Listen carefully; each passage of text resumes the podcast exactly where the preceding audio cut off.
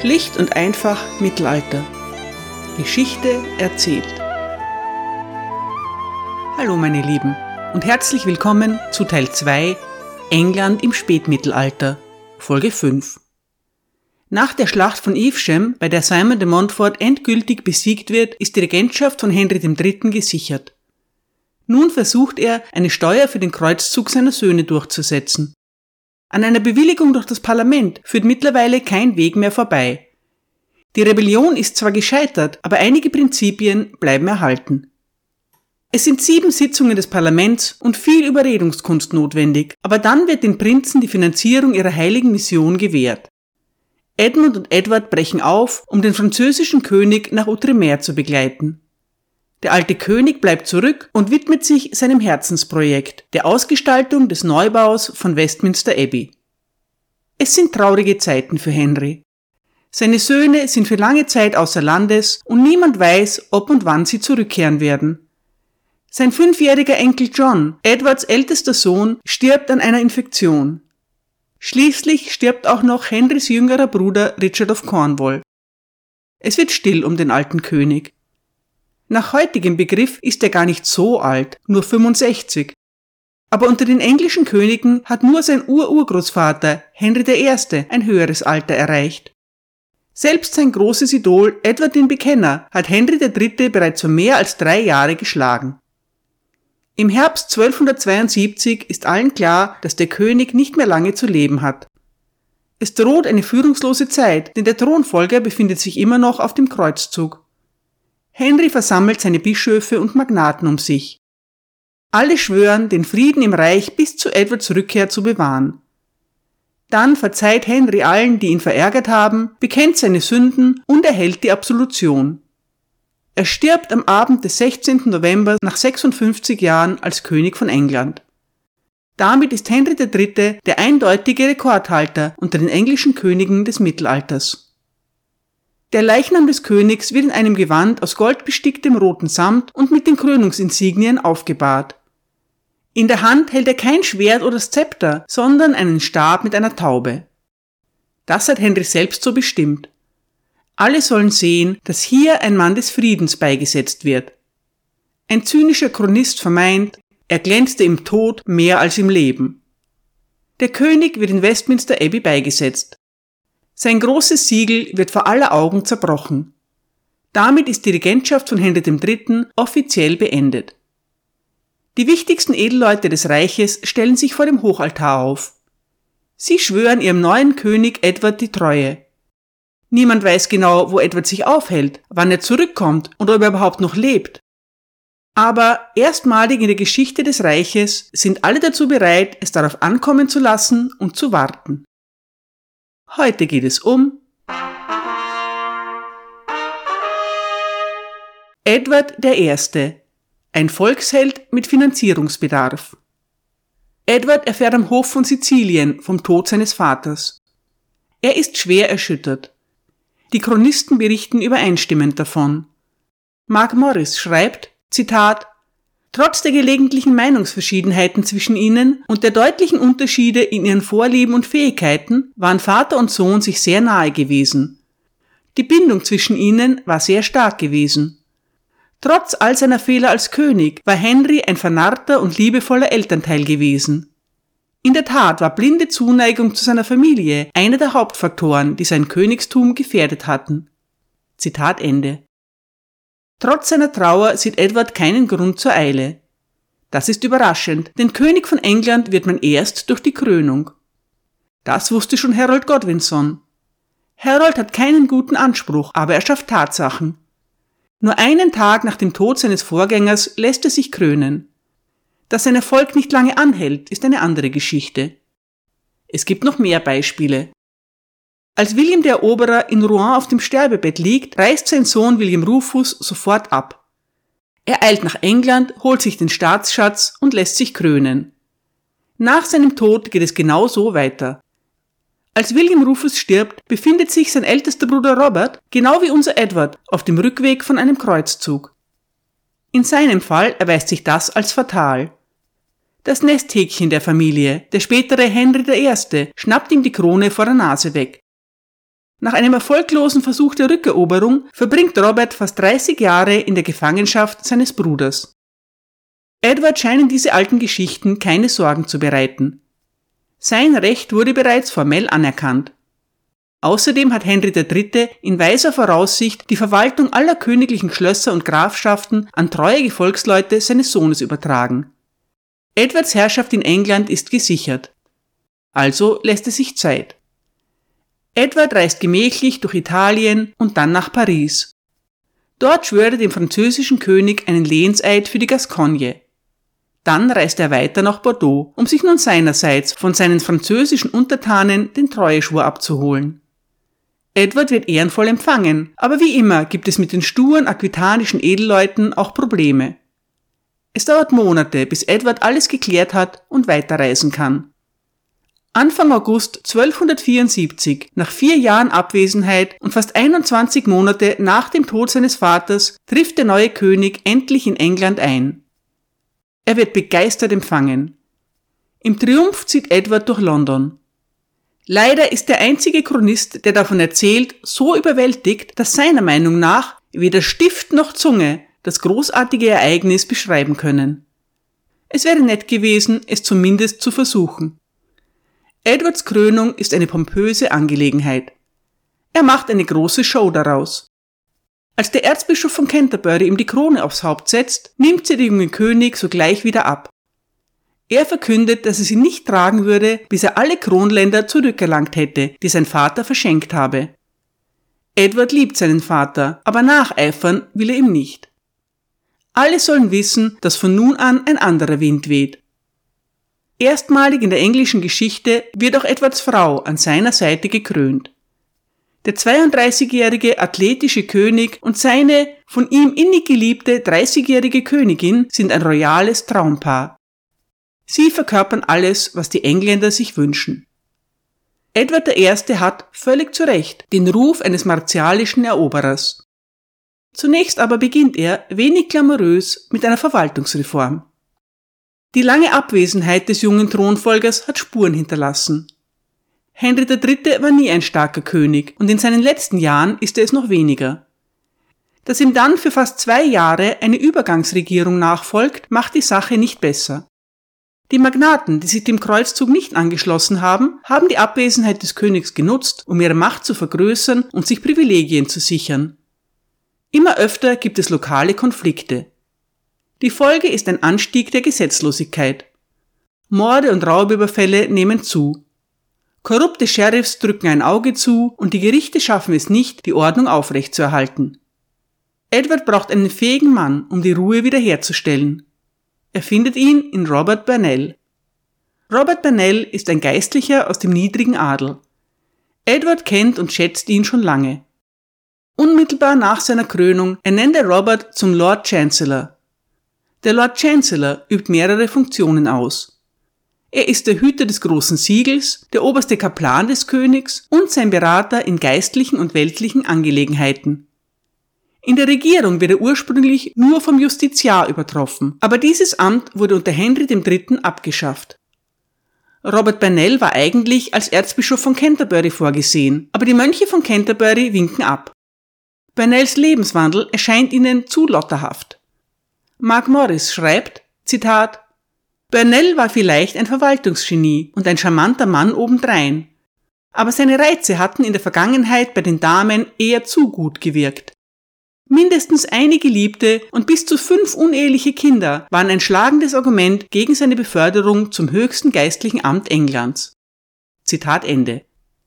Die Ablehnung trifft Robert Burnell nicht allzu hart. Um ihn zu trösten, veranlasst Edward seine Wahl zum Bischof von Bath und Wells. Da das Bischofstum nicht mit großem Aufwand verbunden ist, kann sich Burnell ganz seinem Amt als Kanzler widmen. Der Lord Chancellor wacht über die Chancery. Dort werden Urkunden, Briefe und Verträge verfasst sowie Klagsschriften aufgesetzt. Etwa 100 Beamte sind damit rund um die Uhr beschäftigt. Die Chancery artikuliert den Willen des Königs. Daher ist es wichtig, dass der Lord Chancellor jemand ist, zu dem der König absolutes Vertrauen hat. Außerdem muss er umgänglich sein und mit den Magnaten des Reiches in gutem Einvernehmen stehen. Robert Bernell ist die Idealbesetzung. Er geht ans Werk. Zunächst einmal werden im ganzen Land die Sheriffs ausgetauscht. Ich habe es bereits einmal erwähnt. Die Sheriffs sind die Vertreter des Königs in den Provinzen oder Shires. Daher kommt auch ihr Name, Shire Reeves. Sie sind für die Ausführung königlicher Befehle und die Abrechnung der königlichen Ländereien verantwortlich. Ebenso müssen sie das Gesetz durchsetzen und Gerechtigkeit üben. Die Sheriffs üben im mittelalterlichen England große Macht aus. Damit gleichen sie ihren Namensvettern im Wilden Westen. Mit dem Austausch des Sheriffs setzt Edward ein klares Signal. Er ist bereit für Veränderungen. Edward will die königliche Macht wieder vollständig herstellen. Mit cleverem Marketing gelingt es ihm, sein Anliegen gut zu verkaufen. Zumindest die Chronisten sehen in seinem Vorgehen ausschließlich einen Kampf gegen die Korruption und für die Verbesserung von Recht und Ordnung. Der König und sein Kanzler starten eine große Volksbefragung. Sie ähnelt dem legendären Doomsday Book von William dem Eroberer. Speziell ernannte Kommissare reisen paarweise durch das Land. Sie haben eine Liste von bis zu 50 Fragen für die lokale Bevölkerung. Edward möchte möglichst viel in Erfahrung bringen über, Zitat, die Taten und das Verhalten all unserer Sheriffs und Gerichtsvollzieher. Es geht aber auch darum, wie viel Land der König in jeder Grafschaft besitzt und was dieses abwirft. Jeder, der Ländereien, Ämter oder sonstige Privilegien für sich beansprucht, muss nachweisen, mit welchem Recht er das tut. Der Ausdruck dafür ist by what warrant oder quo varanto. Im anglikanischen Recht ist der Begriff quo varanto auch heute noch gebräuchlich. Alles in allem handelt es sich um eine geschickte Aktion. Es gelingt wertvolle Informationen zu sammeln und gleichzeitig den König und seine Regierung bei der Bevölkerung beliebt zu machen. Das kommt Edward bei der Einhebung neuer Steuern zugute. Sein Finanzierungsbedarf wird nie gekannte Ausmaße erreichen. Das Ergebnis von Edwards Erhebungen führt zum Statut von Winchester.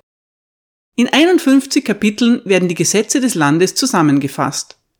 Das Statut von Winchester ist der erste von vielen Erlässen, die Edward später den Beinamen der englische Justizian einbringen. Dabei geht es dem König weniger um eine Reform der Justiz, als vielmehr darum, die bestehenden Gesetze klar und deutlich darzulegen. Außerdem ist es nicht Edward selbst, der diese Statute verfasst, sondern sein Kanzler Robert Bernell und dessen Beamte. Das Statut von Westminster wird im Rahmen von Edwards erstem Parlament erlassen. Zu diesem hat der König doppelt so viele Männer einberufen wie bis dahin üblich. Es ist eines der größten Parlamente des Mittelalters. Der König will seinen ersten Beschluss auf eine breite Basis stellen. Auf Anweisung von Edward wird das Statut von Westminster an den örtlichen Gerichten, auf den Marktplätzen und an anderen öffentlichen Orten verlesen. Kopien werden nicht nur den Sheriffs und den Richtern übergeben, sondern zur Sicherheit auch vielen lokalen Edelleuten. Leider führen all diese Maßnahmen nicht wirklich zu einer Verbesserung der öffentlichen Ordnung. Im Zweifelsfall gilt immer noch das Recht des Stärkeren. Steuern sind bereits im Mittelalter ein heikles Thema.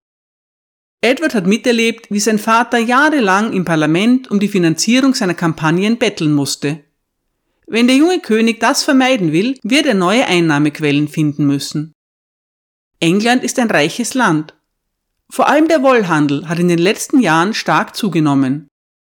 Große Klöster und weltliche Magnaten halten auf ihren Ländereien riesige Schafsherden. Die Fliese verkaufen sie an eine zunehmend wohlhabende Klasse von Kaufleuten. Der König plant also, Zölle auf Wolle zu erheben. Das ist unter seinen Vorgängern schon mehrmals versucht worden und immer gescheitert. Während Edwards Abwesenheit hat ein Handelsstreit zwischen England und Flandern die Regierung veranlasst, ein Ausfuhrverbot für Wolle zu verhängen. Es ist nicht sehr effektiv. Edward beklagt sich darüber, dass die Anzahl der aus England geschmuggelten Vliese ihn auf dem Kontinent zum Gespött machen würde. Als der König zurückkehrt, wird das Verbot mit viel größerer Strenge durchgesetzt. Schmugglern drohen drakonische Strafen. Daraufhin sind die Wollhändler bereit, über ein neues Zollsystem zu verhandeln. Auch sie haben erkannt, dass man sich dem energischen jungen König besser nicht widersetzt. Edward hat eine höchst moderne Methode entdeckt, um zu Geld zu kommen. Privatisierung. Während seines Kreuzzugs hat er mit einer italienischen Handelsgesellschaft namens Riccardi di Luca zusammengearbeitet. Ihre Kredite haben ihn zahlungsfähig gehalten. Schon frühere englische Könige, vor allem Edwards Vater, haben in Italien Kredite aufgenommen. In der Regel ohne groß darüber nachzudenken, wie diese zurückgezahlt werden können.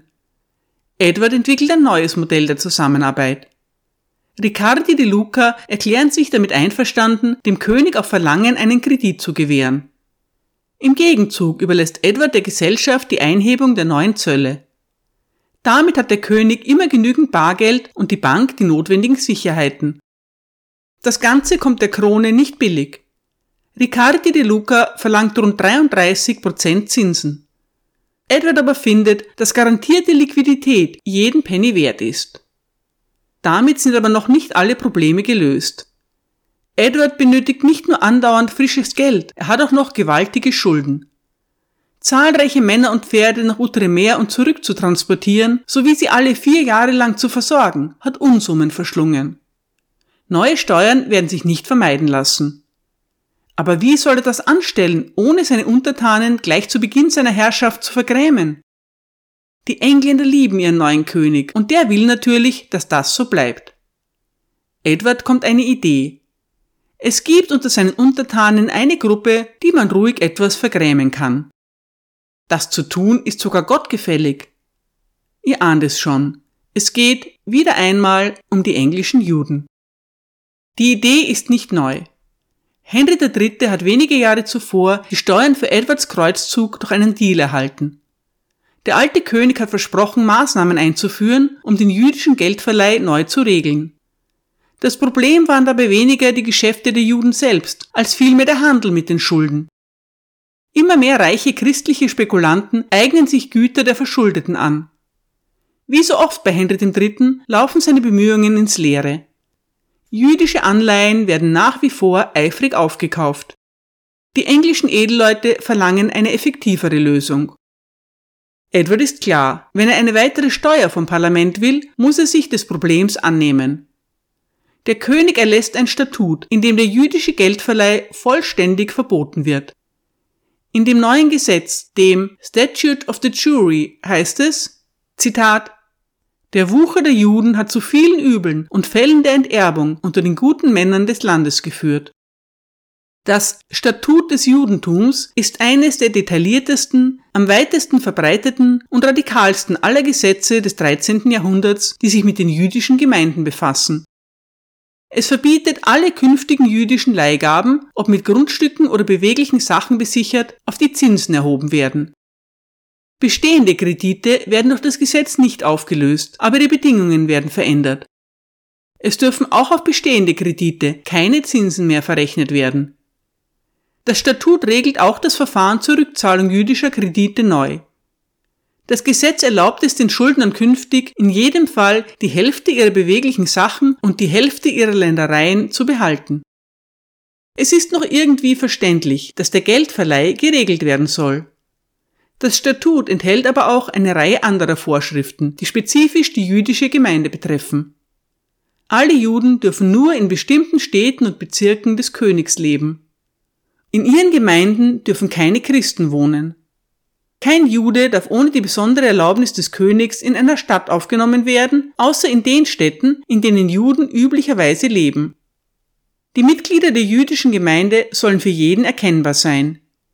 Jeder Jude und jede Jüdin, die das Alter von sieben Jahren erreicht haben, sollen ein Abzeichen auf ihrem Obergewand tragen. Als Ausgleich für den Verbot des Geldverleihs erhalten die Juden die Erlaubnis, beschränkt Ackerland zu kaufen. Sie sollen ihren Lebensunterhalt von nun an als Kaufleute, Bauern, Handwerker oder Soldaten bestreiten. Der Versuch, die Juden in anderen Berufsfeldern zu etablieren und möglichst zum Christentum zu bekehren, wird als edwardisches Experiment bezeichnet. Die weitaus meisten Bewohner Englands sind Kaufleute, Bauern, Handwerker oder Soldaten. Warum also nicht auch die Juden? Aufgrund der vielen Beschränkungen im Alltag ist es für die Juden aber fast unmöglich, sich durch Handel mit ihren christlichen Nachbarn eine sichere Existenz aufzubauen. Um nur untereinander Geschäfte zu machen, sind ihre Gemeinden zu klein. Das wissen auch die Juden selbst. Kurz nach der Veröffentlichung des Statuts richten sie eine Petition an Edward. Sie weisen auf die vielen Probleme hin, die sie damit hätten, mit christlichen Händlern zu konkurrieren. Sie bitten den König dringend, ihnen zu erlauben, so zu leben, wie sie es zur Zeit seiner Vorfahren getan hätten. Ihr Protest ist vergebens. Das Gesetz bleibt in allen Punkten unverändert. Der König will keine Verstimmung unter seinen guten christlichen Untertanen. Wir machen einen Sprung von 15 Jahren in das Jahr 1290. Das Verbot des Geldverleihs hat nicht funktioniert. Dazu ist die Nachfrage zu groß. Kredite werden jetzt heimlich abgewickelt. Manchmal werden sie mit falschen Kaufverträgen verschleiert. Das geschieht auch in den höchsten Kreisen. Königin Eleanor beteiligt sich nicht an der Regierung. Sie interessiert sich nicht für Politik, sondern für Immobilien. So erwirbt sie zum Beispiel Leeds Castle durch Übernahme von Schulden bei jüdischen Verleihern. Die Königin nimmt nicht selbst Kredite auf, sondern sie bezahlt die Schulden von Edelleuten, die in Geldnot geraten sind. Es ist ein gutes Geschäftsmodell. Eleanors Portfolio an wertvollen Immobilien wächst. Der Erzbischof von Canterbury fühlt sich genötigt, einem ihrer leitenden Verwalter zu schreiben. Zitat. Ein Gerücht macht sich im ganzen Königreich breit und hat viel Skandal ausgelöst. Es wird gesagt, dass die berühmte Königin, dienen, viele Herrenhäuser, Ländereien und andere Besitztümer von Adeligen besetzt und sie zu ihrem eigenen Eigentum gemacht hat. Ländereien, die die Juden unter dem Schutz des königlichen Gerichts mit Wucher von Christen erpresst haben. Es gibt öffentliche Empörung und Klatsch darüber in allen Teilen Englands. Zitat Ende. Zu diesem Zeitpunkt umfasst die jüdische Gemeinde in England nur mehr zwischen 2000 und 3000 Personen. Die Angaben variieren, aber eines ist klar. Zu holen gibt es bei ihnen nicht mehr viel. Dafür gehen die ständigen Beschwerden der Kirche und der Gemeinden König Edward kräftig auf die Nerven. Der König ist ehrlich davon überzeugt, alles versucht zu haben. Er hat den Geldverleih verboten und die Juden ermahnt, von legalem Handel zu leben. Er hat allen Juden befohlen, an besonderen Predigten teilzunehmen. Diese Predigten, die von Dominikanermönchen gehalten werden, sollen die Juden dazu bewegen, zum Christentum zu konvertieren. Edwards Verbot ist nicht befolgt worden und seine Ermahnungen wurden ignoriert. Das Problem ist so schlimm wie eh und je. Nun wird sogar die Königin dadurch kompromittiert. So geht es nicht weiter. Der König zieht die Konsequenzen. Am 18. Juli 1290 vertreibt Edward I. die Juden vollständig aus England. Bis zum 1. November müssen sie sein Reich verlassen haben. Der Zeitpunkt ist nicht ganz zufällig. Edward ist nach einem dreijährigen Aufenthalt in Frankreich wieder einmal hoch verschuldet. Es ist das alte Lied. Um die Schulden zu begleichen, muss der König eine Steuer einheben. Um eine Steuer einzuheben, benötigt er die Zustimmung des Parlaments. Um die Zustimmung des Parlaments zu erhalten, muss er etwas anbieten. Diesmal ist es die endgültige Vertreibung der Juden. Der Exodus verläuft weitgehend friedlich. Bei der Überfahrt über den Kanal werden jedoch einige jüdische Familien von räuberischen Kapitänen ermordet. Solche Gewaltakte heißt Edward nicht gut. Die Juden sind jahrhundertelang unter dem Schutz des Königs gestanden. Verbrechen gegen sie sind ein direkter Angriff auf die Krone. Die Mörder werden gefangen genommen und bestraft. In einer Erklärung des Königs heißt es, Zitat, Während der König allen Juden seines Reiches eine bestimmte Zeit zum Verlassen des Reiches gegeben hat, will er, dass sie nicht anders als üblich behandelt werden. Er befiehlt dem Sheriff, eine Proklamation zu erlassen, die es jedem verbietet, den Juden innerhalb der besagten Zeit Schaden zuzufügen oder ihnen Unrecht zu tun. Er wird angewiesen, den Juden auf seine Kosten sicheres Geleit zu verschaffen, wenn sie mit ihren vom König gewährten Habseligkeiten ihre Schritte nach London richten, um das Meer zu überqueren. Vorausgesetzt, dass sie vor ihrer Abreise die christlichen Pfänder, die in ihrem Besitz sind, denen zurückgeben, denen sie gehören. Zitat Ende. Es mag uns als barbarischer Akt erscheinen, aber Edwards Vertreibung der Juden ist die populärste Tat seiner gesamten Regentschaft. Die Ritter der Grafschaften sind so erfreut darüber, dass sie bereitwillig ein Fünfzehntel ihrer beweglichen Güter abliefern. Die dadurch lukrierten Steuereinnahmen sind die größten des gesamten englischen Mittelalters. 116.000 Pfund. Auch die Kirche ist begeistert von ihrem frommen König. Sie beschließt, eine Dankessteuer abzuführen. Durch die Beschlagnahme der Güter und Vermögenswerte der Juden kommt auch noch etwas dazu. Die traurige Summe von 2000 Pfund. Der König kann seine Schulden bezahlen und noch etwas zur Seite legen. Das ist gut so, denn Edwards Finanzierungsbedarf ist noch lange nicht gedeckt. Juden stehen ihm dafür allerdings keine mehr zur Verfügung. Danke für eure Aufmerksamkeit.